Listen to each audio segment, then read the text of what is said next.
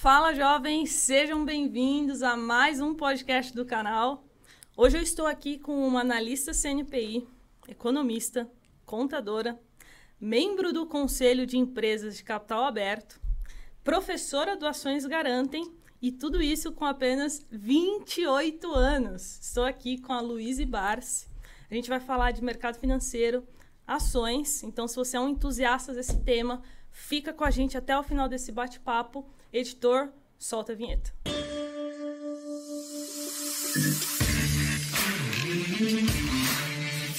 E antes da gente começar, quero apresentar aqui para vocês o patrocinador do nosso podcast, que é a iHub Investimentos, que é um escritório credenciado a XP. Hoje a iHub tem 1,5 bilhão sob gestão. Então, se você tem interesse em ter um assessor de investimentos, vai aparecer um QR Code durante todo o podcast. É só você apontar o seu celular. O link também estará na descrição. Então, você acessa lá, abre a sua conta e você vai receber uma mensagem via WhatsApp te auxiliando ali a dar os primeiros passos e fazer os seus primeiros investimentos, certo? E agora vamos às apresentações. Então, quero apresentar aqui, acho que vocês estão vendo pela primeira vez, a Letícia. Convidei ela hoje para participar como minha co-host. A Lê é assessora e embaixadora XP Investimentos. Então, obrigado, Lê, por você ter topado vir hoje. Obrigada a você. Boa noite, pessoal. É um prazer estar aqui hoje no canal dos Jovens da Bolsa. Tenho certeza que o bate-papo de hoje vai ser muito enriquecedor. Exato. E a nossa convidada ilustre aqui, a Luiz Barsi. E a gente quer te conhecer melhor. Acho Vamos que, lá. Não sei se o meu público conhece a família Barsi, você. Então fala um pouquinho quem é a Luíse, é, o que, que você faz, é, com o que, que você trabalha hoje? Legal, um ó, depende. Se você digitar meu nome no Google, é Luiz Barsi, filha do Luiz Barsi, ponto. Ponto, ponto. ponto, ponto. Isso, assim, um dia já me incomodou, mas é, hoje não mais, né? Hoje eu vejo como uma honra ser filha dele é, e, assim, ser o instrumento que vocaliza hoje esse legado, né? Então, inclusive, essa semana a gente tava super comemorando, sabe? Meio Anitta no Rock in Rio eu parabenizo a mim mesma, sabe assim? tipo, eu mereço essa. Também tô lá no pódio, eu e os meus sócios, claro, do AGF, o Fábio e o, e o Felipe e o Jean, né? O Márcio foi considerado uma das 500 pessoas mais influentes da América Latina. Então, Uau. assim, e o Ações Garantem só tem três anos e meio, Sim, vai completar quatro anos agora no início do ano que vem. Então, acho que é uma vitória de todos nós, do AGF, mas também do mercado, né? Sim. né? pela primeira vez você tem um investidor de bolsa como uma pessoa ilustre e influente na América Latina. É, e uma boa influência, né? A gente sabe que influência pode ser para um lado e para o outro. Acho que é, poxa, é um exemplo de humildade. Então, assim, isso no passado já me incomodou, filha do Luiz Barros, tá? Hoje não mais, né? Porque sei do meu valor, sei também dos Sim. meus resultados. E, cara, mercado é tempo, né? Então, e resultado. Então, assim, não tenho pressa né? Tenho os meus resultados. Se eu pudesse hoje, se eu quisesse, na verdade, parar de trabalhar, Deus me livre, né? Isso acontecer, mas eu já poderia viver dos meus dividendos. Então, assim, é uma coisa geracional também, né? Eu acho que conforme o tempo vai passando, os jovens também vão se espelhando em outras pessoas, né? Então é um movimento Sim, natural. Você é uma inspiração para mim. Muito. Ah, Muito. legal, obrigada, obrigada. É, então fala um pouquinho também é, quem é o, o seu pai, porque uhum. talvez algumas pessoas não legal. conheçam. Conta um pouquinho da história dele. Então, o Luiz Barça é o maior investidor pessoa física da Bolsa hoje, né? Da nossa Bolsa brasileira. É, claro, tem outros investidores maiores, Sim. mas que geralmente investem através de fundos e tal. E por que pessoa física, né? Porque a estratégia dele, lá atrás, que ele desenvolveu na década de 70, que inclusive foi compilada em 74 uhum. por aí, num estudo que chama Ações Garantem o Futuro, por isso o nome da empresa, é justamente você comprar boas ações de boas empresas, a bons preços, claro, e que paguem bons dividendos. Né? Uhum. Então, o, o dividendo é o pilar para você conquistar a liberdade financeira no futuro, no longo prazo, claro, montando uma carteira previdenciária. Então, enquanto os colegas dele lá atrás, na década de 70 e até hoje, né, as pessoas veem a bolsa como um cassino, comprar na baixa, vender na alta, acabam fazendo o contrário, ele enxergava na bolsa uma forma de se aposentar. Então, assim, uma coisa muito pioneira para a época, ainda hoje, quando as pessoas ouvem falar, cara, isso é tão simples, como que eu nunca pensei hum. nisso, né? Então, é uma metodologia muito simples, é, dá certo há 50 anos, né? Outras pessoas também que seguiram ao longo do tempo nessa caminhada também se deram muito bem. Nós três somos prova vivas disso, né? Sim. E desde 2019, aí, com ações garantem, levando esse legado aí adiante, né? O que eu acho que é muito importante para o nosso país, que é tão carente de educação Sim, financeira, precisa- É né? só o começo, né? A gente tá só começando. É só o que começo. 5% da população investe. Exatamente. O Brasil é os Estados Unidos da década de 70. Exato. Exato. Tem muito potencial. E Louise, como que é o seu dia a dia? Qual que é a sua rotina? Como que é a sua agenda de trabalho, seus hobbies? O que, que você faz? Como foi seu Olha. dia hoje, por exemplo? O que, que você fez? Alguns dias são, são atípicos, né? Porque eu tenho, tenho hoje alguns chapéus de responsabilidade, né? Mas logo quando eu comecei, assim, a gente respira mercado, né? Eu comecei com 17 anos, então já são 11 anos aí de, de, de jornada né, no mercado financeiro. É, eu comecei como analista. Então, Equity Research, analista CNPI. Hoje eu não atuo mais, eu atuo para mim mesma como investidora profissional, né? Porque eu enxerguei ali que eu tinha todo o caminho das pedras como analista, mas eu não podia comprar, não podia vender, eu não podia falar sobre o assunto. Então, quer dizer, é a melhor e a pior profissão do mundo ao mesmo tempo, porque eu falo para os outros como ficar rico e eu mesma não posso ficar. Então, eu preferi deixar essa carreira de lado, sou muito grata, né, para a corretora, inclusive, que me deu a oportunidade.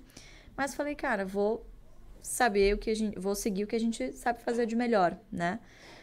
E a minha rotina foi mudando ao longo do tempo. Então, eu comecei como analista, era mercado, mercado, mercado, escritório e empresa, empresa, empresa. Que o bom analista é o cara que pega, o- pega o, o- o sapato e Você vai ia- gastar a sola do sapato. seu pai? Ou Ia não? com meu pai, Ia ia ele? meu pai, ia representando a corretora, né? Porque eu já assinava a carteira recomendada e de Hum, dividendos entendi. junto com, com uma- um time de analistas, né? Então a gente se dividia, ia cobrir as empresas. Ou até nem ia, ia meio disfarçada mesmo, como acionista, e é aí que você vai pegando as coisas, Sim. né? No faro. Então, assim, o analista tá sempre ou escrevendo um relatório ou na rua, acompanhando bolsa, vi- vive, respira mesmo esse ambiente. É, aí em 2019 a gente é, fundou a empresa, que Uhum. na época não sabia que ia virar uma empresa, né? Mas a gente decidiu montar o curso e o negócio, assim, cresceu. Cresceu muito É, rápido. cresceu muito rápido, também não esperava. Aí eu deixei a corretora, comecei a me dedicar ao Ações Garantem. Então, assim, é uma rotina louca. Tanto eu estava comentando com vocês, né? Essa aqui é a minha farda. Eu tenho que estar pronta, acontecer alguma coisa, Sim. taxa Selic. Aí, né, faz a carinha. Então, hoje eu sou uma investidora que, por acaso, também estou na internet compartilhando conhecimentos. Não o contrário. Que, infelizmente, nesse boom da bolsa, o que aconteceu foi influenciadores que falam de bolsa Exato. não profissionais de mercado que estão na internet. Exato. Então, essa, es- tem que ser uma via de mão dupla, mas a ordem dos fatores altera o produto nesse caso. Né? Então, acho que esse é um dos nossos grandes difer- diferenciais hoje, né? E independentes também. Então, hoje a rotina é uma loucura. Eu hoje me divido em cinco conselhos. Cinco? Meu Deus. Cinco. Cinco Caraca. conselhos. É, assim, conselho fiscal é é uma rotina um pouco diferente, é uma vez por mês, geralmente. Então, assim, tem muito material para você analisar, mas é, você é meio que um analista do passado. Você fiscaliza o que a administração já fez, Uhum. né? Então, é, é algo teoricamente mais simples. E tenho ali um conselho de administração e um comitê de auditoria, que aí sim é, é uma rotina mais puxada, que é na Eternit e no IRB. né? Duas empresas, assim, Nada. tanto quanto, É, né, nada principalmente assim. IRB, né? Nada É, polêmico. agora sim, né? Eternit Nossa. já, a gente já passou dessa fase, graças Sim. a Deus a empresa tá indo de vento em polpa, aí, ainda em RJ, mas caminhando para sair dela, ó, em breve a gente espera, né? E o IRB que tá passando também por uma situação turbulenta, né? Mas Mar Calmo nunca fez bom marinheiro. Exato. Então a rotina é uma loucura, e aí nos intervalos acompanhando o mercado também. Sim, e seu pai acompanha também todos os Também, dias. Também, todos os dias. Ele costumava ir todos os dias no escritório, hoje em dia ele já fica um pouquinho mais em casa e vai pro interior, faz uma viagem com a minha mãe, né? Então já delegou boa parte das, das coisas assim de dia a dia pro escritório, enfim, pra mim também, que vou tocando no operacional, né? E que tempo sobra pro seu lazer, academia? Como que você faz? Olha, amiga, tá difícil, viu? Vou te falar. Assim, a academia foi uma. Essa vida saudável, né? Foi uma virada de chave muito grande na minha vida. Eu me vi em 2020, aliás, final de 2019, imagina, no início de tudo, né? Nem sabia o que tava por vir ainda em pandemia e tal, já tinha tido um burnout. E aí eu cheguei no final do ano, fui fazer uns exames, e aí um médico que inclusive tinha feito o curso, me seguia, até ele falou, Lu, deixa eu te colocar em palavras que você vai entender. do que adianta você acumular dividendos e falar para as pessoas investirem para longo prazo se você mesma não Sim. vai ter saúde para usufruir dos dividendos que você está acumulando. Pesado. Sim. Muito pesado, né? E aí aquilo, tipo assim, caiu como uma bomba na minha cabeça. Eu falei, cara, é uma puta hipocrisia, né? Eu falo para as pessoas que você tem que, ah, não deixa para segunda-feira, invista, invista agora, sempre há Sim. tempo. É, pensa no longo prazo, você tem que criar objetivos e metas de curto prazo, né, que vão se acumulando para você atingir um objetivo maior. E a saúde, E a que é assim, é primordial, mais importante. né? Então, quem é das antigas vai lembrar, eu comendo batata frita no meio da live, pipoca, hambúrguer, umas porcaria. Hoje em dia é um whey, uma tacinha Um de vinho, Pro. é, o Iopro, exatamente. Então, assim, hoje eu posso dizer que, poxa, vida pessoal e, e- e profissional meio que caminham juntos, São mais né? equilibradas. E final de semana é desligar. Tentar desligar e dar prioridade pra família, pra amigos, né? Porque assim, ainda mais mulher, né? A gente sabe que tem uma carga a mais, né? A Exato. gente sempre é cobrado em dobro e, e é isso, tem que dar Cobrança conta. É diferente. Vida que Exato. segue. É Sim. isso. Show. Vamos falar de investimentos, então. Bora. É, quero entender um pouquinho mais da metodologia de investimentos. É, e se você segue a risca ali todos os ensinamentos que o seu pai te passou, se você mudou alguma coisa, enfim. Uhum. Eu acho que assim, seguir a mesma estratégia é diferente de você copiar a carteira. Sim, sim. né? Então, sigo a mesma estratégia, mas assim, já me desviei diversas vezes do- ao longo do caminho. Até por eu trabalhar como analista, cara, eu era obrigada a olhar para outros horizontes. Eu não podia só cobrir utilities, eu tinha que olhar petróleo, eu tinha que, né, varejo, frigorífico, construtora, que é tudo que meu pai, não digo abomina, mas assim, que ele evita colocar na carteira dele. Quando você Ele vai olhar. olha muito. Não, nem- hoje a gente não olha, não cobre mesmo, assim, prefere ignorar. Por que isso, né? Você tem um foco ali. É, fazendo esse filtro, a gente já, já vai falar sobre isso mais adiante desses setores, mas assim, ainda sobram umas 100 empresas para acompanhar. Putz, já é muita É coisa para você olhar no dia a dia. Então você acaba desfocando, então a gente não olha e sabe que tem oportunidades em outros setores, claro. Mas você, quando está investindo em bolsa, tem que se conscientizar que você não vai estar em todas as oportunidades. Sim. Até porque você vai acabar pulverizando a sua carteira, não vai ver nem dividendo nem rentabilidade. E é isso que as pessoas querem, né? Ver o resultado rápido. Ah, então vou pôr um punhadinho aqui, um punhadinho aqui. Não sei o que vai dar certo, mas alguma coisa vai dar certo. Mil por cento de um real, né? É, Não adianta. ainda é pouco, né? Então, se eu pudesse resumir a nossa estratégia hoje, eu acho que é você comprar muitas ações de poucas e boas empresas, pagando bons preços e elas têm que pagar bons dividendos, né? Pilar de tudo isso é a renda. É a renda que vai pagar o seu, o seu boleto no futuro, né? E esses boletos ficam muito caros no futuro, né? E o futuro chega muito rápido. Sim. Então, quanto mais cedo a gente se preparar para isso, melhor, né? Então, se o pilar é renda, eu preciso buscar setores que sejam perenes, que tenham previsibilidade de fluxo de caixa, né? E isso acaba, obviamente, reduzindo ali o horizonte de empresas que a gente tem Sim. que analisar, o que é muito bom. Então, eu sigo, sim, a risca estratégica, porque todas as vezes que eu saí por ganância ou por achar que iam vir dividendos rápidos, sabe assim? Tipo, ah, por- vou dar um exemplo, Embraer. Puta empresa, muito boa empresa, mas não necessariamente uma boa empresa é um bom investimento Sim. que foi o meu caso. Então, eu entrei no papel, putz, excelente empresa, só que por que, que eu entrei? O que, que me levou a colocar esse ativo na carteira? É, logo quando ela estava para fechar o, o deal com a Boeing, né, aquela fusão, faltavam só algumas burocracias para serem aprovadas na Europa, enfim, nos Estados assim, detalhes, vai, vamos dizer, detalhes. Só faltava aprovar a operação, tava meio que tudo fechado. E ela soltou um documento dizendo, olha, eu vou distribuir, sei lá, dava o equivalente, eu fiz as contas, deu o equivalente a 8 reais por ação em dividendo. Eu falei, gente, é isso. Pô, a empresa soltou esse fato relevante. Maravilha, eu vou comprar isso aqui, 8 reais de dividendo por ação, se subir ali, sei lá, uns 4, 5 reais, eu já vendo, né? Ok. Não é isso. Não é dividendo a qualquer custo, não é você Sim. fazer o ranking do maior para o menor. Não, não é assim que funciona, né? Comprei. Bom, veio pandemia, um monte de coisa aconteceu, papel derreteu. E eu falei, putz, eu tenho um ativo na minha carteira que eu não vou comprar mais porque é uma empresa que eu não quero manter na minha carteira. E também outro erro que as pessoas cometem, fazer o preço médio que a gente chama em empresas que elas não têm intenção de fazer posição. Então, esse negócio de caiu, comprou, ele é válido, mas se você tá numa, né, numa, na, seguindo uma trajetória que você esteja confortável.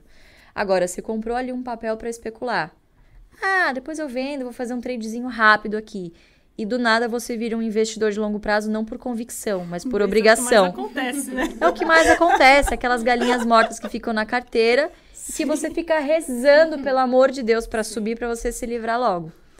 Então, hoje eu sigo o jeito Barça de investir por convicção, porque eu já fiz muita coisa, já fiz muita cagada na bolsa também e sei o que funciona para mim. Então, sigo a risca. Aproveitando o gancho, qual foi o pior investimento que você fez? Nossa senhora. ah, Você eu acho sempre que só investiu em ações, né? Esse, esse da Embraer, Perfis, sim. fundos de investimento, você nunca nem... Não, assim, eu já testei algumas coisas, eu acho que para você, não digo falar mal, mas para você criticar, para você falar o que é bom e o que não é, você precisa primeiro saber o que você não quer na sua carteira. Então, já experimentei ter fundo, já, né, previdência, já tive, mas assim, cacarecos mesmo para entender como funcionava, claro. Faz tempo isso, né? Hoje em dia não tem mais, é 100% focado em, em renda, em futuro e tá em bolsa, né? 100% eu digo assim, que eu considero investimento. Tem uma reserva de emergência que tá na renda fixa e não tem como fugir disso, né? Então, a gente não investe na renda fixa. Eu uso a renda fixa pro Sim, que eu como- preciso. E hoje tá ótimo, né? Então, hoje para quem tá fazendo caixa tá muito bom também a Aí você tem um rentabilidade. caixa de oportunidade. Tem um caixa de oportunidade também, que aí entra nos 5, 10% ali no máximo. No da- máximo. Onde você deixa Nossa. tesouro? Não, não deixa no tesouro. Porque o tesouro, qualquer rebuliço, por exemplo, 2020, o tesouro foi para. As negociações foram paralisadas. Sim. Então não é um bom lugar para você deixar uma reserva de oportunidade. Eu deixo ou num fundo de tesouro Selic Legal. ou num CDB, que renda Sim. ali pelo menos, né? Inflação, enfim. E o menor custo possível. Legal. Menor custo possível. Então, Perfeito. o feijão com arroz, não tem jeito. Também não, não me extrapolo muito na renda fixa, não. Muito bom. Vamos falar então da metodologia, né? Vamos. Do BEST, que já é Best. super conhecido, você já deve estar cansada de explicar isso, mas vai ter que explicar de Não, novo. Mas olha, eu não tenho vergonha de ser repetitivo, porque assim, é um público muito rotativo, né? Sim. E às vezes, olha só que legal que eu já ouvi. Lu, eu ouvi você falar, tipo, em 2019 desse tal de Best. Não dei muita atenção, mas ficou aqui em algum lugar. Perdi dinheiro pra caramba na bolsa, e aí esse ano eu falei, vou resgatar esse tal de Best, deixa eu ver o que que é. Então, Quanto Não tem- sementinha. Não, e agora tá Exatamente. super em alta, cara. Ações para dividendos, tá É. muito em alta, muito Por- em O alta. que me assusta um pouco. Eu fico um pouco assustada quando essas coisas entram em moda. Porque quando entra muito na, tá moda, todo mundo meio que procurando a mesma coisa, não é muito bom pra gente Sim. que tá comprando pro longo prazo, né? Geralmente é verdade. assim. Mas basicamente, né, aquilo que eu disse, se o seu pilar é renda, você precisa buscar alguns tipos de empresas que geralmente se encaixam de setores que fazem Uhum. sentido por algumas características. Então, perenidade do negócio, né?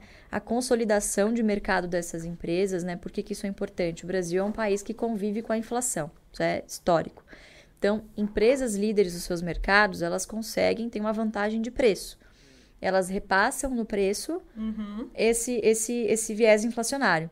Claro que isso não acontece para e passo, não é, ah, a inflação veio, amanhã ela corrige, não é assim que funciona, mas quando você olha em retrospectiva, em média, é, ao ano, essas empresas, a maioria das empresas da Bolsa, conseguiram repassar a inflação, superar é, a inflação, né? Porque são ativos reais.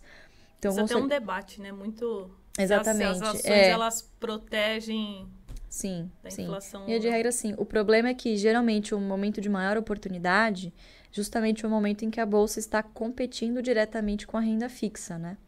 Então, é complicado você é, convencer o cidadão de que é muito bom você investir na bolsa para colher um dividend yield muito superior a 14%, né? 13,75% ao ano, mas para daqui cinco anos. Sim, agora ele não quer, né? Agora o... Não, ele quer agora, ele tem agora. Então, para que, que ele vai esperar cinco anos? Mas o que às vezes as pessoas falham em entender é que 13% ao ano na bolsa é sobre uma base crescente se você está em boas empresas. Né? Isso vai se compondo conforme você vai reinvestindo os dividendos. Então, hoje, se eu olhar para trás e ver o histórico, se você comparar o preço que eu paguei em algumas posições que eu tenho versus o que elas me pagaram de dividendos, que é o que a gente chama de yield on cost, né, que é a rentabilidade do dividendo sobre o preço médio, o preço que você pagou, né, o quanto você desembolsou, Cara, eu tenho rentabilidade hoje, por exemplo, Braskem me pagou 40% ao ano, que é muito superior à renda fixa. E isso continua. Então, como eu tenho preços confortáveis, e se cair, poxa, eu estou disponível ali com os meus próprios dividendos, né, com esse fluxo constante para reinvestir, então você fica mais tranquilo, né, com esse com esse colchão, enfim, com essa rentabilidade. Só que isso não vem da noite para o dia, isso foi construído. Eu estou investindo há quase 20 anos. 20 não, 20 anos não, desculpa. Não, fiz a conta errada. Foi 2008, 2008. Para, para, para tudo, gente, para tudo. 20 anos não. Não comecei com 8, não. Foi com 14. Com 14 anos, foi em 2008. Então, assim, tô há bastante tempo investindo, né?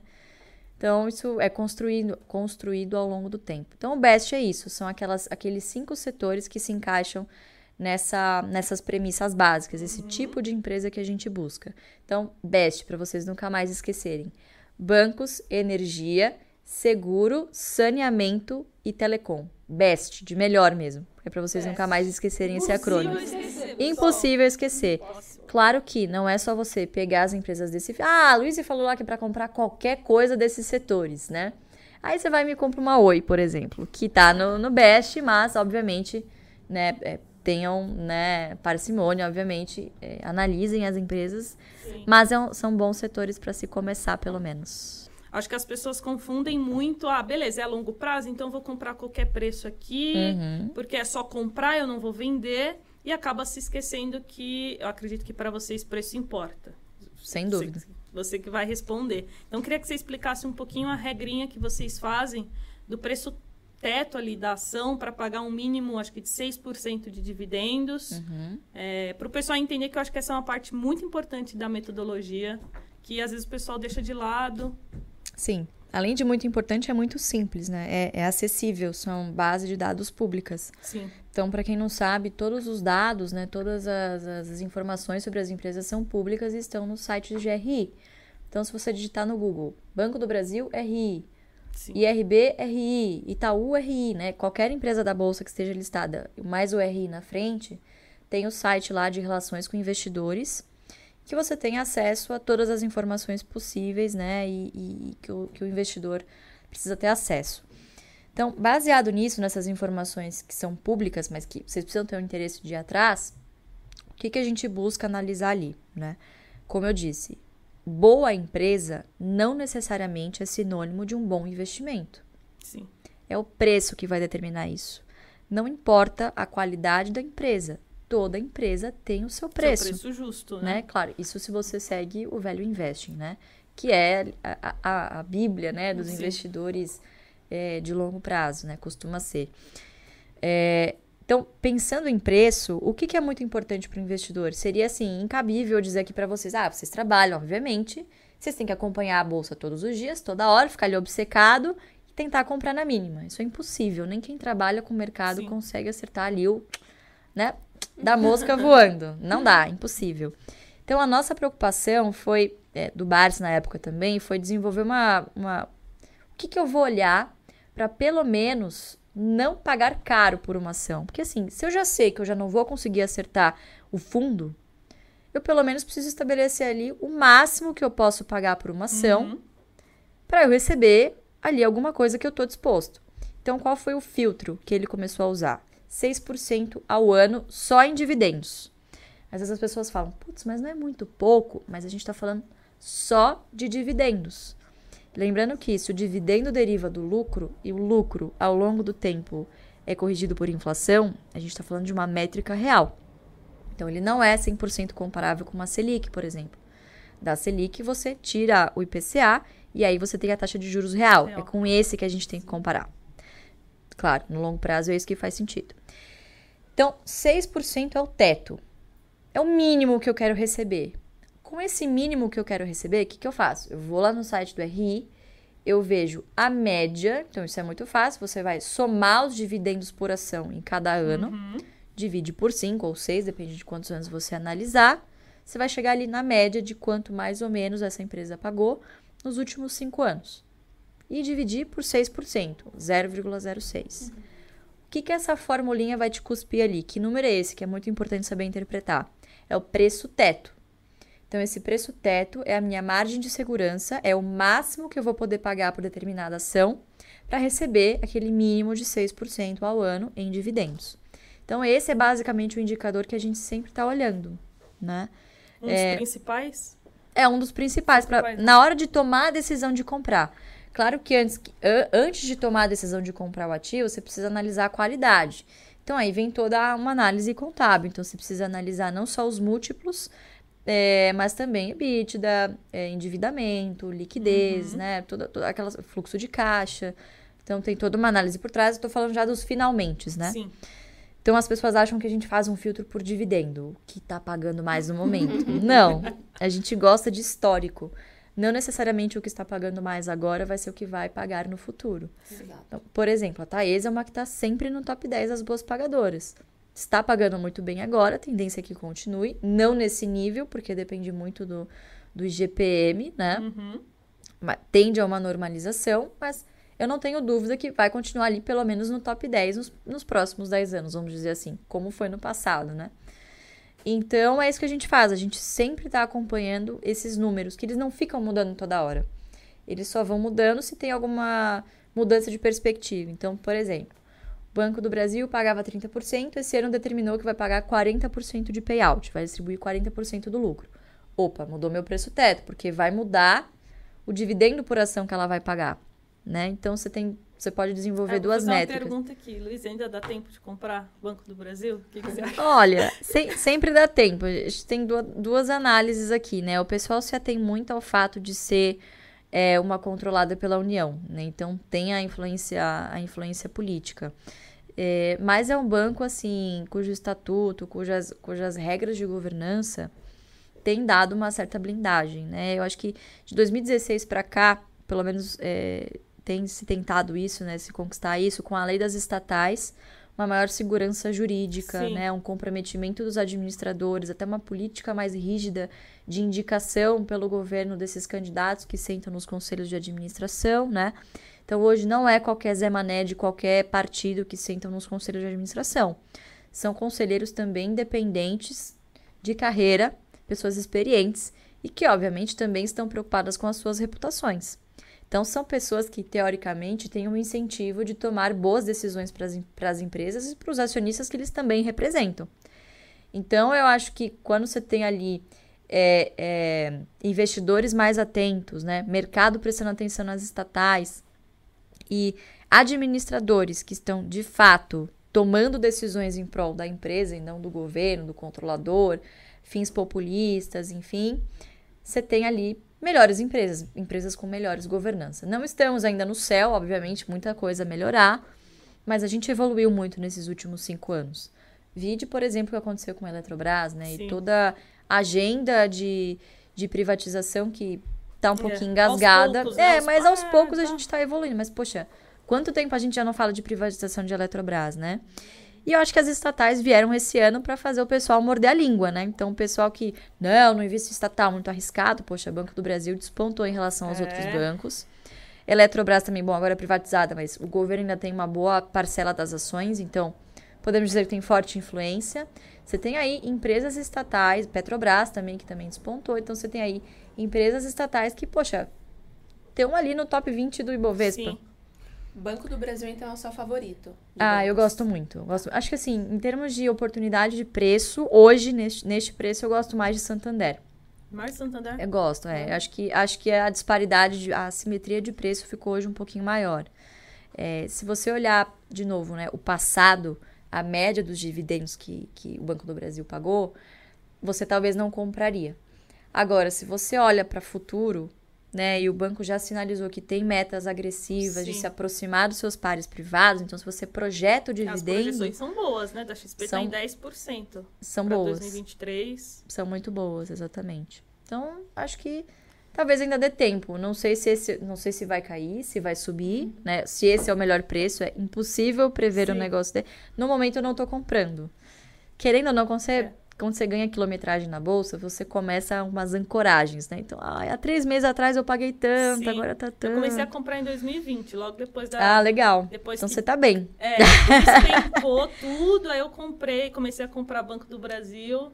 Eu falei, cara, Então. você tá muito barato aí, acho que o meu preço médio deve estar 30 e poucos. É, não, mas Porque- dá uma dor no coração pagar É. 40 agora, aí né? agora então, tá assim, tão caro, eu fico pensando, e aí, como, É. não como? não acho que tá caro, mas assim, já vimos preços melhores Sim, há não muito tempo. assimetrias. E, É, tá- acho que tem- hoje tem assimetrias maiores. e Taesa, porque Taesa, de um, os últimos anos, não pagou nada, é, nada não, né? Pagou bem pouco. Não, desculpa, Taesa não, Itaúsa. Itaúsa, Itaúsa. Itaúsa. O que, que você acha de, de Itaúsa? Que É, vale a não, pena acho, acho que assim, por é, conta dos dividendos? é normal que ao longo do, do caminho as, as empresas vão ajustando as velas, né?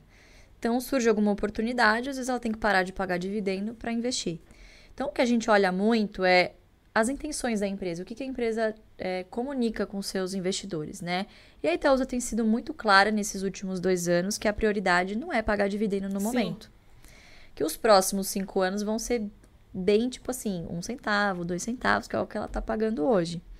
É, então, acho que hoje temos melhores oportunidades do que Itaúsa, sinceramente. Tá, com foco. É, Pra com, quem? com foco em que já estão, empresas que já estão pagando dividendos. Porque assim, é, aí vamos supor que daqui a cinco anos ela encontre outro bom investimento, porque ela já deixou muito claro que quer ser uma holding pura. Sim. A molde de Cozão, vai, vamos comparar, não sei se dá pra comparar muito mais com a Berkshire, por exemplo. Então é uma holding cujo métier é investir em outras empresas.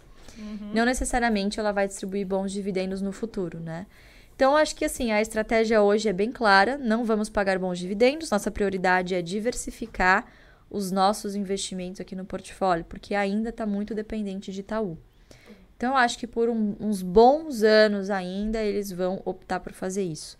Então, assim, se o seu objetivo é, é um e a empresa decidiu caminhar para outro, não tem por que isso ficar na carteira, né? Então, a gente acabou vendendo, ele acabou vendendo no ano passado, Itaúsa. Entendi. Então, hoje não tá na, pelo menos na minha, não, não tá na minha, na minha mira. Fiquei curiosa aqui. Você opera derivativos? Sim. Sim, tenho derivativos. Mas eu uso ele para os fins que eles foram criados. Então, por exemplo, o termo ele foi feito, ele foi criado para você comprar a prazo. O que, que geralmente o pessoal faz, né, usa para se alavancar? Eu também me alavanco. É, mas o que, que eles fazem, geralmente, né? Aprendem que a termo você não precisa colocar, tirar dinheiro do bolso. Sim. Ah, então eu vou comprar isso aqui a termo e quando chegar daqui um mês, ou enfim, você determina o, o prazo, né? Consequentemente, quanto maior o prazo, maior a taxa também.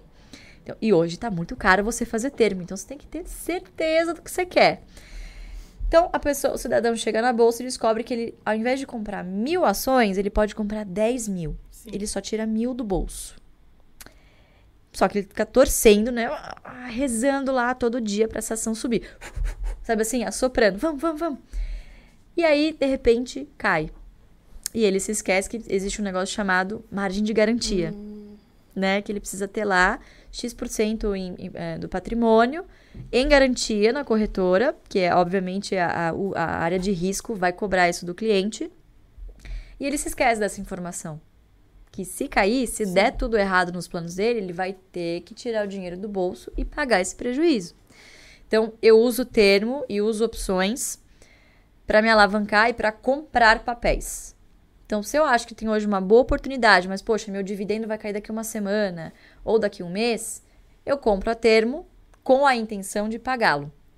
Se cair, não tem problema. Assim, eu já fiz um melhor negócio do que se eu tivesse comprado à vista. Esse é o pensamento. A mesma coisa com as opções. Então, o que, que a gente faz com as opções? A gente sempre opera na venda. Ou na venda de call, ou na venda de put. E sempre nos extremos. Então, se a gente identifica ali alguma ação da nossa carteira, né, no caso da call, que, poxa, despontou muito, ou muitos pregões seguidas de alta, talvez tenha uma oportunidade ali de você lançar a call, correndo o risco de você perder o papel, claro, mas para você fazer um dividendo sintético, você se apropriar do prêmio, né? Vocês fazem muito dividendo sintético? Bastante. De- depende também dos humores do mercado. Esse ano tá muito bom porque a volatilidade é amiga de quem usa os derivativos. Exato. Sim. Mas tem que estar ciente que se você lançou a call, você tem que ter o papel na carteira. Se você lançou a put, tem que ter o dinheiro para cobrir. Sempre cobertos. As pessoas é, vão à falência quando se alavancam. Sim.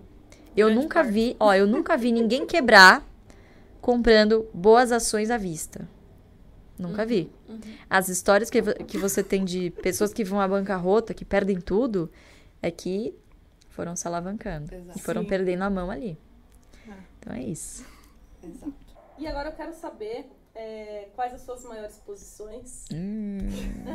Vamos lá. Olha, não necessariamente é mais importante, acho, as minhas maiores posições. Acho que as, as posições que mais pagam dividendos, acho que é até mais importante. Consequentemente, acabam sendo também as mais, mais, mais importantes na carteira, né? Mas hoje, sem dúvida, a BB Seguridade, hoje, que é quase 30% da minha carteira, já foi mais, mas acabei parando de comprar e comprando outras coisas, e aí, naturalmente, a carteira vai se rebalanceando sozinha, né? Então, BB Seguridade, sem dúvida. Em segundo lugar, Santander. Terceiro lugar, Banco do Brasil. São as minhas três maiores posições. Muito bom. Muito bom. Eu gosto. Depois vem Taesa e acho que Petro também deve estar no top 5 aí. Petro? Petro. Gosto muito. Gosto. E a sua carteira é parecida com a do seu pai? O que, que tem de diferente? Quem é mais conservador que quem? Tem, tem muita coisa parecida, é, mas tem bastante coisa diferente também. Acho que principalmente em, em, em portfólio, né? Então, por exemplo, hoje 40% da carteira dele é Unipar. A ação despontou muito, então esses, de novo, né? Esse, esse, essa concentração de tempos em tempos, se uma ação ou outra, um setor ou outro acaba despontando, é normal que essa carteira fique desbalanceada, mas a a gente nem olha muito para isso, para falar a verdade. Então hoje ele tem muito Unipar, bastante Clabin, Banco do Brasil, AS Brasil também são as maiores posições.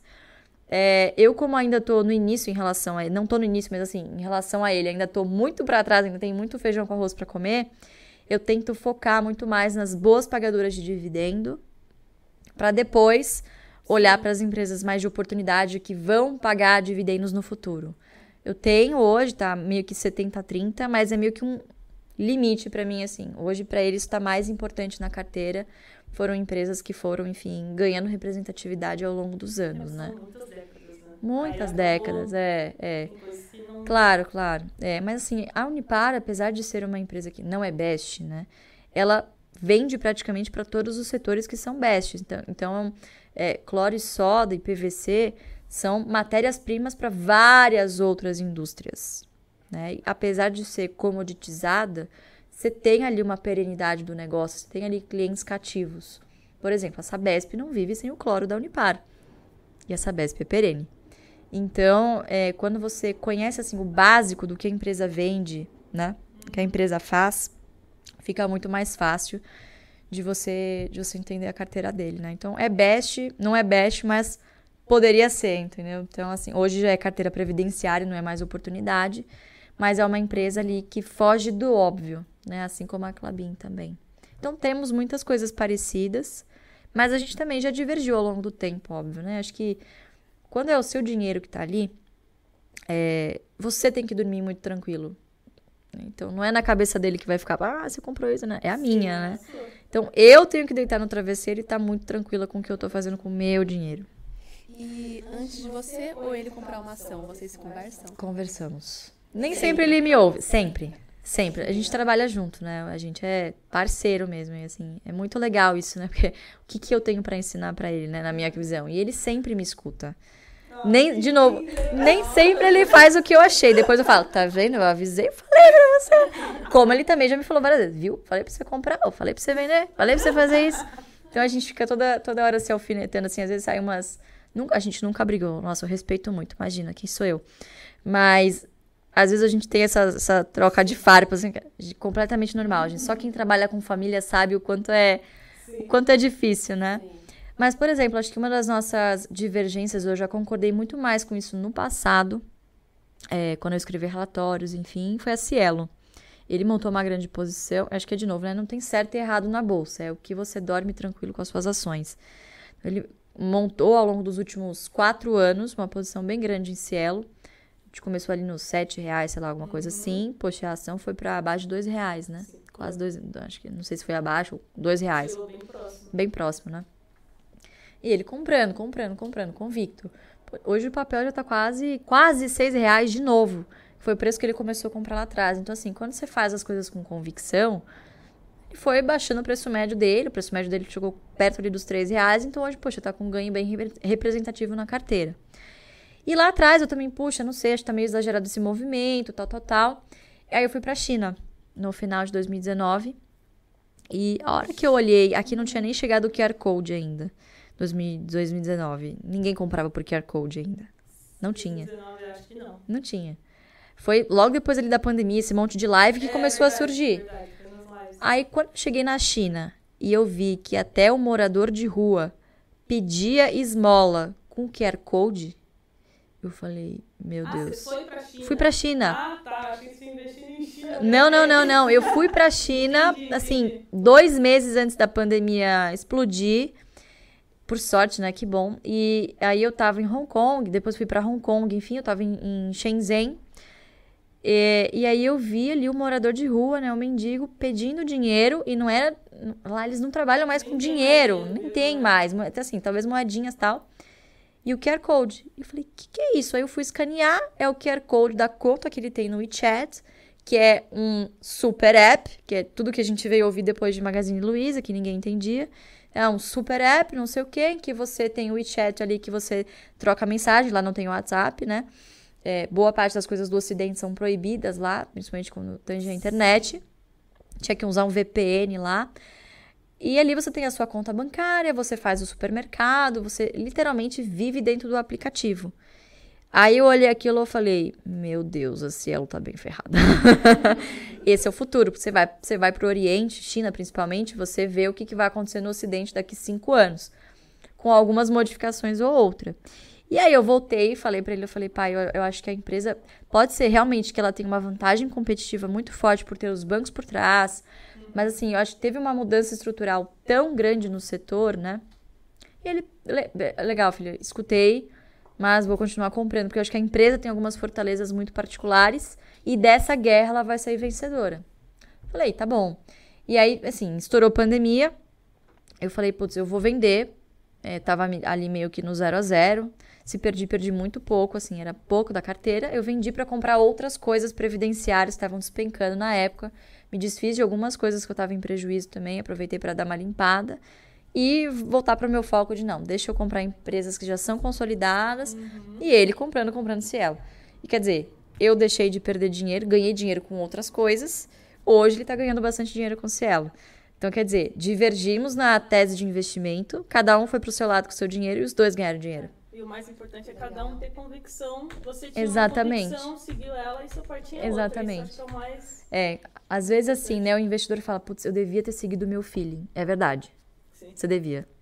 Porque é aquela, aquela vozinha da consciência, do, né, do, do, do anjinho conservador que tá ali falando pra você, né?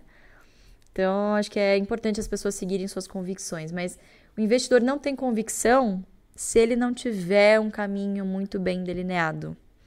E focar. Acho que paciência a gente chama de PDP. Prioridade, disciplina e paciência. Show. Pra gente fechar essa parte de ações, então, última pergunta. Tem alguma ação que você considera muito descontada? Só, nossa, essa aqui... Tá, mas se eu falar, amanhã não tá mais, aquelas. Vou guardar aqui pra mim. Não, brincadeira. Não acho que eu tenho todo esse poder, não. Mas é uma que a gente tem falado já há algum tempo, que é a Clabin. É, que eu acho que é uma empresa talvez mai- mal compreendida. Apesar dela se, se enquadrar no setor de, de papel e celulose, claro, ser uma exportadora de celulose, ela é uma empresa, uma empresa que tem muitas vantagens competitivas em relação aos seus pares, tanto aqui quanto internacionalmente. Então, o primeiro deles, que eu acho que é uma das maiores das fortalezas, é a verticalização. Então, ela possui o controle hoje, desde a semente que ela desenvolve, que ela precisa que os eucaliptos tenham um padrão para que, que aquela celulose siga um padrão de qualidade, desde a semente até as florestas, a celulose, o papel e a embalagem. Então, são os quatro grandes segmentos que a empresa atua. E olha que legal. Ela foi lá, plantou a floresta. Pode vender a madeira. Ah, o preço não tá bom. A margem tá melhor na celulose. Vai lá, vende a celulose. O preço da celulose caiu? Legal. Vende menos celulose. É, beneficia o produto na cadeia, né? Quer dizer, agrega valor, transforma em papel, sacraft, papel cartão, LPB, que é, é Tetra Pak, né? Aquele, aquele tipo de, de embalagem especial ou vai para as embalagens comuns de e-commerce, enfim, papelão, né? Caixa de papelão. Então ela tem muitos caminhos ao longo da cadeia. Ela vai escolher a maior margem, obviamente o que vai otimizar ali os seus resultados. Então, você ser acionista de uma empresa que pode escolher para quem ela vende, basicamente, é isso que eu estou querendo dizer, é uma vantagem muito forte, principalmente se você for uma empresa comoditizada, que, com receitas em dólar. Então, eu acho que é uma vantagem muito boa para a Clabin, né? Que, de novo, é uma empresa que não é best, foge um pouquinho do óbvio, não tem um histórico muito positivo nesses últimos três anos, principalmente de dividendos, porque algumas coisas aconteceram no meio do caminho. Então, primeiro veio pandemia, deu, todo mundo deu uma, uma segurada ali naquele primeiro momento, né? Não sabia o que estava por vir. É, depois, o câmbio subiu bastante, então, efeito cambial, apesar de não ser caixa, ele afeta o lucro. E a empresa não tinha naquele momento uma política de hedge. Então, 2020 e 2021 foram anos meio ali minguados de dividendo. Mas a, a, empresa parou de pagar circunstancialmente. Ela nunca virou e falou para o acionista: vou parar de pagar. Não. Ela tem uma política muito bem definida, que ela é X%, não vou lembrar agora, mas acho que é 30% do EBITDA. Então, é uma métrica muito fácil e que é uma métrica operacional. Ela precisa olhar o EBITDA justamente por isso, né? Quando você olha para trás, o lucro tem um comportamento errático por causa do, do efeito cambial. Então, é, com essa política baseada no EBITDA e sabendo que a empresa tem ali a intenção de pagar dividendos, aí sim eu acho que agora o investidor começa a ter uma melhor visibilidade do potencial da Clabin como uma boa é, pagadora de dividendos. Eu já tive Clabin no passado, eu acabei vendendo no início de 2021 por essa falta de visibilidade dos dividendos. Então, de novo, não tinha ainda uma política de hedge. A empresa estava com um prejuízo acumulado grande no PL. Então, mesmo que você seja uma máquina de imprimir dinheiro, você não pode contabilmente distribuir dividendos se você tem uma conta ali de prejuízo acumulado no patrimônio líquido. Não pode. Então, precisa esperar zerar essa conta, que ela zerou agora no, no, no terceiro trimestre do ano passado, quarto tri, não lembro, e voltou a pagar dividendo agora. Então, agora que o preço da ação tá melhor, eu tô olhando para ela de novo e se Deus permitir, vou comprar para não vendê-la, né? Espero. Tô aguardando um, um, preço de entrada aí. Sim. Então tá aí, pessoal, o Clabin. Estudem depois. Estudem. Não comprem só porque eu falei. Estudem porque eu falei. Favor, Diferente. E agora? Agora vamos tentar as perguntinhas aqui, né? Vamos ai, ai. Arquivo confidencial. Louise, encerrou o pregão. Fim de semana, o que você gosta de fazer? Menina, ultimamente Netflix. a gente Não, ultimamente o Netflix. Assim, de vez em quando dá louca e dá vontade de uma balada. Eu prefiro muito mais barzinho, sentar com os amigos, conversar, tal, do que ficar em pé. Assim, me dá uma cadeira. Tá sabendo alguma série? Cadeira, amigos e banheiro. É isso que eu preciso hoje, né? Deixa eu ver. Ah, tô assistindo Casa do Dragão. House of Dragon hoje. Tá. Sou viciada em, sou bem nerd mesmo. Adoro Game of Thrones. Aí quando eu falei, ah, yes! Maravilhosa. HBO. Ah, no HBO. É, é mais ficção, olhada, enfim.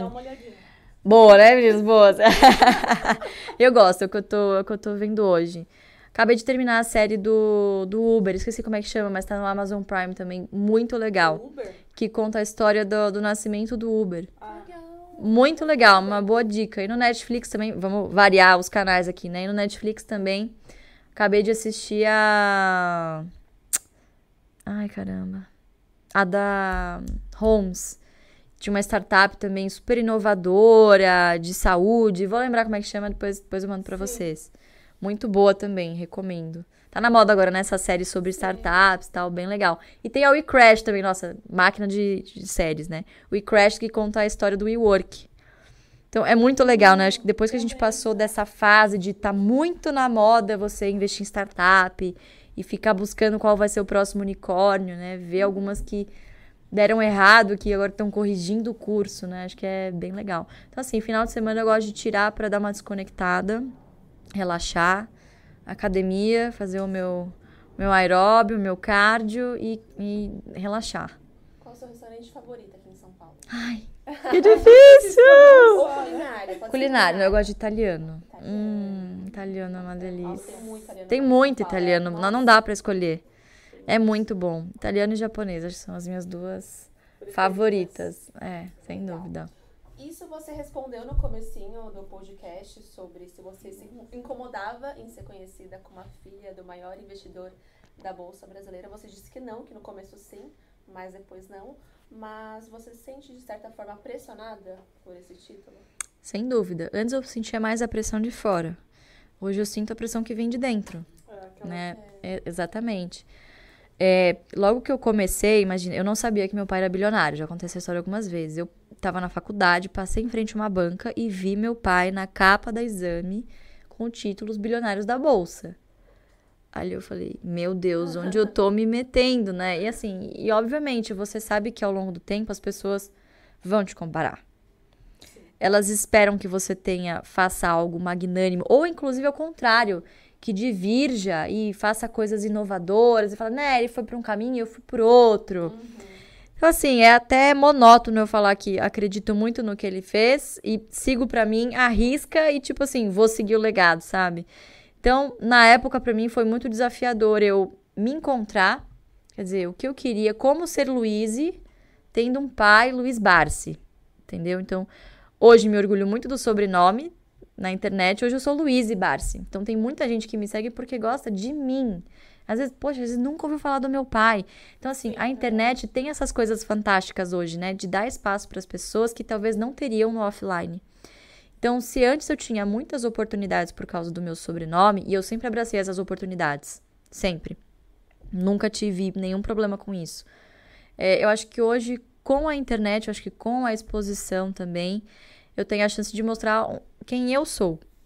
É, e hoje tem gente que segue o AGF por causa de mim, por causa do Fábio, que cada um de nós tem um perfil bastante diverso. Então, acho que hoje é uma pressão muito mais de mim. Eu sou uma pessoa. Eu, hoje eu vejo que é um defeito, eu sou muito perfeccionista.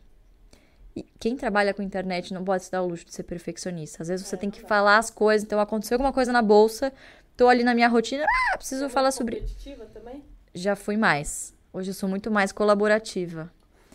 No dia que eu aprendi a delegar. Não, é maravilhoso.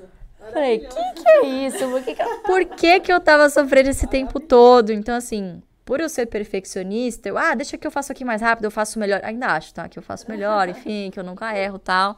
Defeitos dos virginianos, né? Mas é, hoje, assim, eu vejo que se você não delega, quer dizer que você não conseguiu passar, você não foi um bom líder, um bom gestor, não conseguiu passar corretamente para o time o que, que era para fazer, né? Então, então acho que é até um, um, defeito hoje, hoje eu vejo como uma falha. E na época não tinha, a gente não tinha time, né? Era nós três que trocava o lixo e olhava o mercado e gravava. A gente tinha um amigo que hoje trabalha conosco, né? Que gravava pra gente os treinamentos. E a gente chegou a gravar, tipo assim, ridículo, em cima de um computador velho, porque ah, não tinha. Então, assim, isso. todo mundo passa é, por isso, né? E é, e é excelente passar por isso. É muito bom passar por isso, porque assim você dá valor para outras pessoas que estão no início da jornada, você dá oportunidades também para as pessoas que estão começando. Então, todo mundo começa do zero, né? Todo mundo tem que começar de algum lugar. No... Ah, hoje é um time de mais de 30 pessoas, entre, entre colaboradores internos e externos também, né? Tem alguns terceirizados, pessoal de atendimento. Então, hoje, muita gente depende do que a gente faz. São muitos, muitos trabalhos, tributos pagos, né? Então, só quem paga boletos para o governo sabe a responsabilidade que é, né? Então hoje tomo muito cuidado também com as coisas que eu falo, porque qualquer besteira mal interpretada, tirada ali fora de contexto, a gente tá levando um legado de 50 anos nas costas. E basta uma fala errada, um comportamento que as pessoas julguem, né? Pra ser cancelado. Então, hoje as coisas vêm muito fácil, mas também se esfarelam muito fácil, são muito perecíveis. Então, acho que tomar muito cuidado e sempre incentivar as pessoas a estudarem. Né? Acho que esse é o melhor caminho. Ensinar a pescar, não dar o peixe. E, Luísa, com toda essa história, trajetória, imagem e relevância que você conquistou, você sente que isso incomoda ou assusta os homens? Ah, sem dúvida, né? até, até comentei com vocês que eu tava no mercado outro dia, aí você vê, né, o cara assim Será que é? Será que não é? Porque eu tiro a polo, tiro o óculos, né? Tipo o Clark Kent. Tá de óculos é o Clark Kent, tirou o óculos é o Superman. Então as pessoas acham que eu uso polo, tipo, todos os dias, né? No final de semana também, né? E aí não reconhecem. E aí é engraçado isso, mas eu não me acostumei com isso ainda, das pessoas quererem tirar foto. Eu não me vejo como uma pessoa extraordinária fora da curva, nada disso. Só uma pessoa que é fruto da repetição, né? Quando você faz o básico bem feito por muito tempo, não, querer... você é esforçado. Você destoa. Né? Um não, básico, isso não, é, isso é. Você é esforçado. Muito não, mas estudiosa, quando eu digo básico, assim, é. não querer inventar moda, entendeu? Não A disciplina vence o talento, né? vence. Sem Você dúvida. é muito consistente, né? Bastante, bastante. E essa é uma característica treinável. Eu não nasci paciente, não nasci disciplinada, definitivamente. Como gênio, eu sou muito parecida com meu pai, mas como hábitos, claro, nós somos pessoas diferentes, nem teria como, com histórias diferentes. Ele não teve pai rico, eu tive. Então, querendo ou não, tem uma diferença. Eu sei que se qualquer coisa acontecer, eu tenho uma família por trás, né? Ele não tinha, tinha só minha avó, viúva ainda, que na década de 30, 40, Poxa, era visto com outros olhos. Era muito complicado, no cortiço ainda. Então, assim, são histórias diferentes, as personalidades são diferentes, sem dúvida. Mas eu acho que ele soube ali, de alguma forma, criar uma ponte entre a gente e, e querer. Hoje a gente convive muito bem, bate cabeça às vezes, mas a gente tem personalidades muito diferentes nesse sentido. Sim. Então é engraçado. Mais uma aqui. Os homens se sentem inseguros com mulheres independentes. O que, que você acha? Ah, a Já maioria se sente, isso? né? Comigo já aconteceu. então eu já vivi na pele, não sei com a Lê. Com certeza. Mas. Os relacionamentos já foram por água abaixo por conta disso. É. É, ah, eu tive alguns relacionamentos aí, enfim, o último também foi meio assim, meio que tipo, você acha que a pessoa tá meio que te dando dicas pra é, preocupada com você, mas na verdade, internamente tá com medo de, puxa, a mulher vai ganhar mais que eu, a mulher vai se sobressair mais do que eu. Então, acho que a gente tá evoluindo bem nesse sentido, mas é difícil você encontrar homens que convivam bem com isso. Então, assim, assim, eu também não tenho expectativa de casar com. Assim, eu não tenho paciência. Eu, apesar de eu ser herdeira, e ok, tô. Sou herdeira mesmo, eu só fico às vezes na internet. Ai, filha do papai, bilionária. Gente, sim. Sim. Lutem. É, é isso, sou filha do Barsi, né? Sou, sim, sou filha de bilionário. E é isso, é a minha vida. Eu nasci assim, não, não tenho, não vou lutar contra isso. Mas a maioria não pensa assim. Então, são pessoas que às vezes não têm um propósito, não, não se encontraram ainda, é, vieram com tudo pronto, assim como eu vim, mas não sabem o que fazer com isso. Como, como dar um direcionamento para isso, como levar isso adiante e levar isso com orgulho. Se envergonham da família que vieram, da história. Então, assim, é triste também, é uma prisão. Se você permitir, o dinheiro vira uma prisão. E parece que a massa da população, às vezes, muitas pessoas, né, muitos brasileiros atacam de forma muito. É, ah, é, exato. Tem dinheiro. Cara, é Lucrar. assim, Se né? você dá lucrou, exato, é assim, com ética, não tem problema você ser pra- rico Exato. e fazer sua parte. É, é, ser solidário ao próximo, se importar com as pessoas, não é só você distribuindo dinheiro. Então, poxa, já fiz trabalho voluntário, já fiz- acho que faço menos do que eu poderia fazer, faço minha culpa, assim, pela rotina de trabalho, mas quando eu puder, eu, eu quero me dedicar mais a isso, causas sociais, enfim, não, com- não só com doação, mas doar o seu tempo, que é uma coisa que não volta, né? E, e acho que também, de uma certa forma, participar de podcast, tá sempre. Sabe, é doar o seu tempo. Eu poderia muito bem, ah, não, não quero ir nesse podcast aqui, só vou no de fulano, fulano, fulano, como muita gente faz, vocês sabem.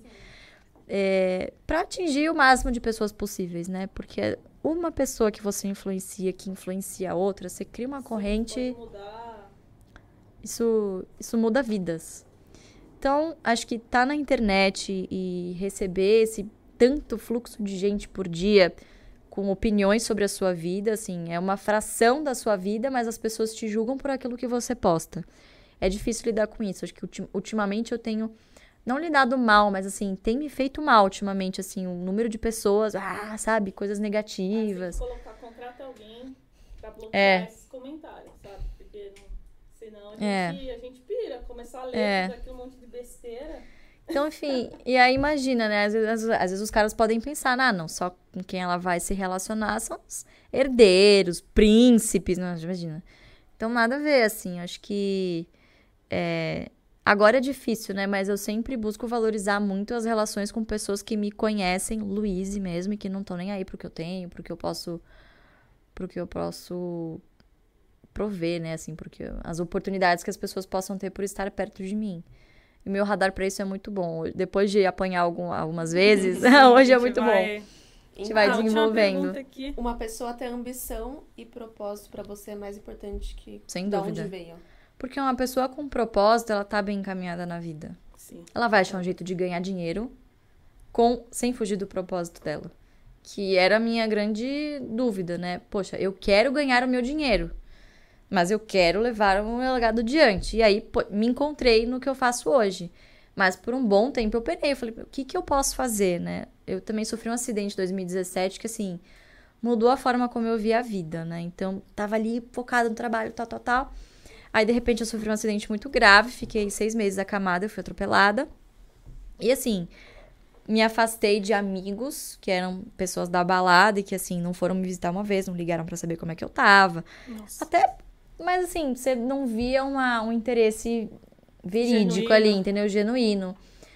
Então, me afastei de muita gente, comecei a pensar muito nisso sobre propósito, o que, que eu posso fazer. É, se eu morresse ali naquele momento, quem ia lembrar de mim? Só meus pais. Putz, é muito, sabe, é muito pesado, é muito triste. Então, ali com 23 anos, eu já tava pensando, que marca eu posso deixar no mundo? Eu, que só que não, não tem a ver com meu pai, mas, poxa, ganhar o meu dinheiro, a minha independência, né? E, e fazer tudo isso com um propósito. Então, acho que, sim, para uma pessoa se relacionar, não digo só né, namoro, mas amizade pessoas com propósito e que gostem de trabalhar, que tenham ambição.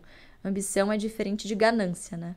Então- Dito isso, qual o homem ideal para Luiz Vars? Será que nasceu? que exigente! Meu Deus, que menina exigente. Não, mas eu acho, assim, características que eu prezo muito, né? É humildade, ambição e deixa eu ver o que mais. Acho que Mais de 1,70m?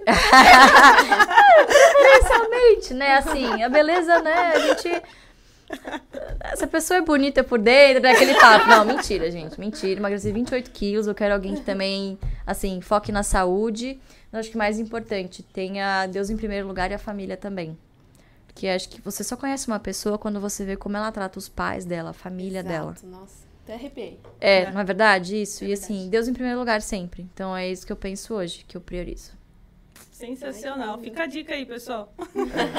E pra finalizar aqui a sequência de perguntas, o que te faz levantar da cama todos os dias e fazer o que você faz? Qual o seu maior sonho? Sonho. Caramba. Eu acho que as pessoas se conscientizarem que existe mais do que um caminho do que depender da previdência.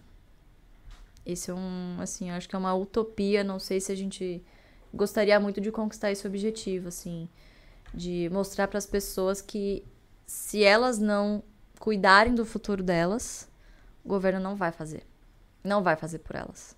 Então acho que a gente ainda deposita uma crença muito grande de que lá na frente o Estado vai prover pra mim, eu vou ter ali uma seguridade social, ah, eu vou viver com aquilo lá mesmo, vou guardar uns trocadinhos ali. Mas a verdade é que 97% dos nossos idosos ou dependem do INSS, que é uma migalha, ou de parentes próximos para sobreviver. Mais da metade deles, principalmente depois da pandemia, tiveram que trabalhar ou voltar a trabalhar para ter um complemento de renda. Então, quer dizer, estão aposentados peronomútil, né? Não estão curtindo a vida como os livros, como né, a teoria do ciclo financeiro, ciclo de vida financeiro, Modigliani, quem é economista sabe, preconiza. Que, ah, você corre riscos quando é jovem, ali nos 30, 40 anos já vai ficando mais conservador. E quando chega ali na idade de se aposentar, pá, fica só na renda fixa, só recebendo os dividendos, fundo imobiliário, enfim, e vai viver a vida. Esse não é o nosso retrato. Esse não é a nossa realidade. E a gente pode mudar isso. Né? Acho que demanda tempo, de novo, uma questão geracional. Eu acho que os jovens hoje estão cada vez mais antenados, têm acesso à informação, então hoje não é mais falta de tempo, é prioridade, é falta de prioridade. Então acho que precisa alguém ali, Concordo. acorda, meu filho, vamos trabalhar, vamos Vamos poupar. sair do TikTok. Exato. Exatamente. Eu duvido que se você não pegar ali no seu celular, no iPhone, Android, enfim, que fala, né? X tempo no Instagram, X tempo, né? Tantas horas no TikTok. Pega meia hora por dia dessas três, quatro horas que você passa em rede, somando no dia que você passa em rede social, e vai estudar um pouquinho ali, né? Às vezes as pessoas querem ir de 0 a 100 muito rápido, principalmente É. o jovem, né? Quer ver ganho rápido. Ah, mas eu quero um carro rápido, eu quero uma casa rápido, eu quero viajar rápido, eu quero tudo pra amanhã. Mas falta prioridade. Então, priorize aquilo que é importante pra você. Acho que é isso. Perfeito. Bate bola pra finalizar. Bora. Bancos ou elétricas? Se tivesse que escolher. Elétricas. Elétricas. Banco do Brasil ou Itaú?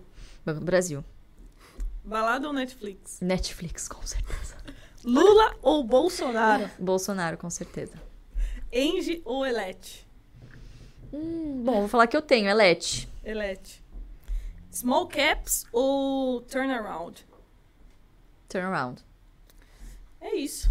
É isso? Bom. Ai, é meu isso. Deus. Curtinho, rapidinho. É, acho que quem quiser conhecer o nosso trabalho tem muita coisa gratuita de verdade na internet. Então, todas as quintas a gente tá no YouTube com o Pregão AGF, que é um quadro nosso ao vivo, fazendo perguntas e respostas mesmo, um bate-bola é, legal, conversando sobre mercado. O canal é Ações Garantem o Futuro, todas as quintas às 18 horas. Tem o Instagram também, que é Ações Garantem. Tem o meu pessoal, que é Luiz Barsi. E semana que vem a gente tá com um evento muito legal, que é um workshop que chama Dividendos Garantem o Futuro que a gente tá para abrir as inscrições da turma 11 do Jeito Barça de Investir, que é o nosso carro-chefe aí. Então, para quem quer fazer o curso, vai abrir semana que vem. Para quem quer conteúdo gratuito, tem toda semana coisa nova, coisa bastante atual, debates que eu acho que é importante a gente também Sim. promover esse conhecimento. Sensacional. Obrigada, Gente, meninas. ela é uma aula de verdade. Ela é isso mesmo. Sim. Que legal. Obrigada, Luísa. Legal, gente. Obrigada, meninas. Foi um prazer. Lê, Me par- chamem mais vezes. Eu venho. Ah, pode deixar. Lê, obrigado Obrigada por ter você, participado. E até a próxima, pessoal. Até a próxima. Tchau. Obrigada.